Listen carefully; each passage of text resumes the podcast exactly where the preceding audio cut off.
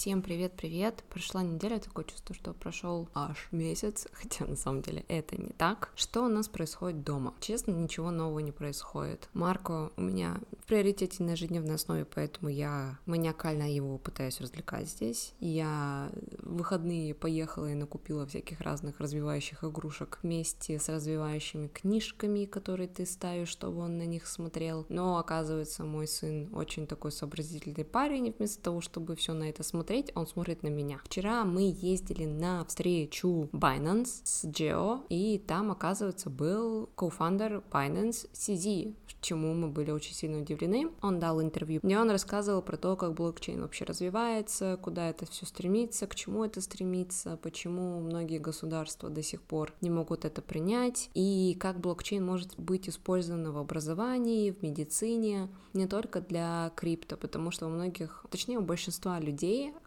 конфуз между блокчейн и крипто, они как бы их связывают вместе, но у блокчейна есть другая цель и есть другие возможности, поэтому если, допустим, изменить понимание блокчейн у множества людей, тогда, возможно, наш мир немножечко поменяется. Но пока что мы живем именно в таком мире, в котором мы живем. На этой неделе Марку исполняется три месяца, чему я очень сильно рада, потому что это означает, что прошло уже три месяца. Они пролетели довольно быстро. Как я себя ощущаю? Пока что так же, как и всегда. Мой мамс гилд до сих пор со мной, он никуда не делся. Я понимаю, что сейчас вся моя инстаграмная лента переполнена информацией о том, как ухаживать за ребенком, что делать, когда он там, ему скучно, грустно некому руку подать, как мама должна себя вести. И вот я просто сидела и думала про себя, что сейчас мы окружены всей этой информацией, вообще просто туча контента сделано, чему иногда страшно становится от того, сколько всего можно найти на любую информацию, но самое главное не забывать, что большинство людей делают контент, базируясь на информации, которую они находят онлайн. А информацию онлайн надо тщательно проверять источники. Кто написал, откуда они взяли эту информацию. И чем чаще люди это будут делать, тем лучше контент будет в принципе.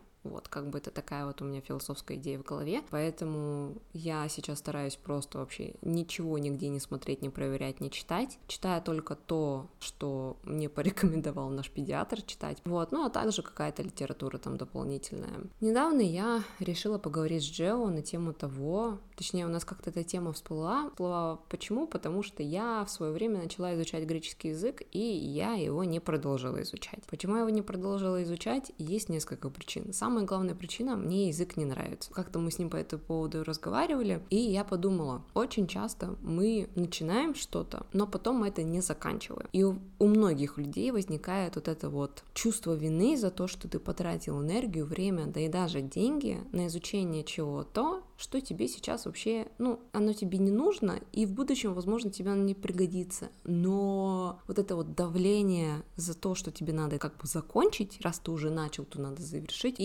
оказывается, это ошибка мышления под названием sunk cost fallacy, чего я на самом деле не знала. Теперь ты об этом будешь тоже знать, так же, как и я. Заблуждение о невозвратных затратах. Поэтому мы с тобой будем сегодня разговаривать про эту ошибку мышления, что с ней делать и как с ней жить. Поехали.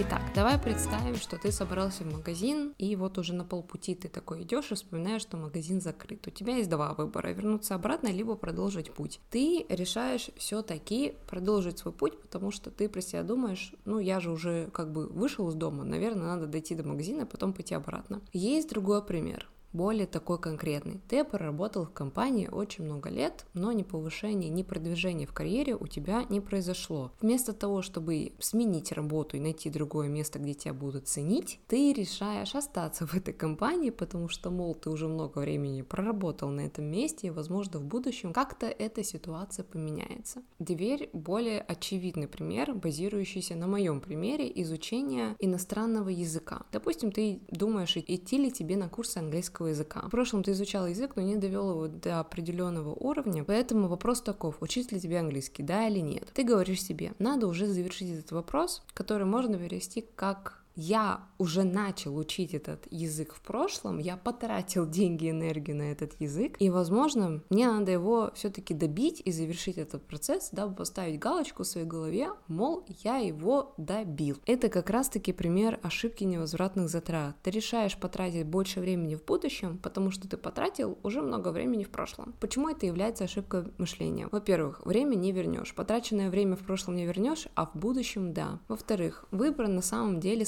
сложнее. Тебе кажется, что вариантов всего два, а на самом деле вариантов много. Можно заняться английским, можно заняться спортом, можно заняться какими-то танцами, можно записаться в книжный клуб, а можно изучить другой язык, допустим, китайский. И в-третьих, оправдание находится только в твоей голове. Ты думаешь, что потраченное время можно оправдать будущим результатом. Если ты уже столько времени потратил, то ты обязан достичь определенного результата. Но оправдать потраченное время необходимо только тебе, никому другому. Никто не осудит тебя, если ты не продолжишь с изучением другого языка, в нашем случае английского языка. Что делать в этой ситуации? Единственное решение — это просто забыть про прошлое, а точнее простить себе потраченное время и перестать его учитывать. Прошлое было и прошло, и в принятии решения оно не должно играть никакой роли. Если решение касается будущего, то нужно оценивать факторы из будущего. Допустим, можно предположить, что тебе английский нужен для того, чтобы найти работу в другой компании, поэтому для тебя будет мотивация изучения языка для того, чтобы прогрессировать в своей карьере. Твое решение сейчас должно базироваться всегда на перспективе в будущем, а не упираться на затраты в прошлом. Какой же будет результат, если ты все-таки простишь себе не завершение того, что ты начал в прошлом, и дашь себе возможность сделать что-то новое или начать что-то новое? Во-первых, меньше давления на себя. Ты никому ничего не обязан. Если ты начал читать книгу, она тебе просто не понравилась, Тогда закрой эту книгу и найди ту книгу, которая тебе будет нравиться. Если ты записался на танцы, но тебе они не нравятся, но тем не менее ты уже проходил пять раз, красиво, берешь и уходишь. И еще один такой положительный момент будет заключаться в том, что ты начнешь наконец-то делать то, что тебе на самом деле нравится, а не делать то, что надо. Мы очень часто наполняем наши расписаниями всякими разными развлечениями, всякими разными задачами, дабы чувствовать себя продуктивнее. И, в принципе, это у многих сейчас такое встречается, потому что, опять же, мы окружены информацией о том, что все там что-то куда-то летят, куда-то едут, куда-то идут, куда-то бегут, что-то куда-то где-то вверх вертится, а ты такой сидишь на диване, читаешь книжку, и ты такой, наверное, мне надо тоже что-то поделать. И вот мы заполняем наше расписание ненужными задачами, а потом в конечном итоге удивляемся, а что это мы такие уставшие? Ну, наверное, потому что ты заполнил свое расписание до такой степени, что большинство тех дел, которые у тебя в расписании, они тебе просто не нужны, они тебе не приносят никакой пользы, они приносят тебе только один вред. Когда ты делаешь то, что тебе нравится, результат даже выходит лучше, ты времени не замечаешь. И у тебя энергия энергии столько много не тратится. И ты просто живешь как-то налегке. Я бы так, наверное, это описала. Надеюсь, тебе этот эпизод понравился. Не забывай делиться с этим эпизодом со своими друзьями и близкими, а также не забывай подписываться на мой инстаграм, где редко, но метко я буду делиться своей жизнью. Также не забывай подписываться на Pinterest, который каким-то образом у меня стал расти вообще нереально. У меня нет много подписчиков, но все мои публикации завирусились. В общем, мне было очень приятно знать, что то, что я выкладываю в Пинтересте, пользуется популярностью, я бы так сказала. Вот, поэтому на сегодня все. Хорошего тебе дня и до скорых встреч.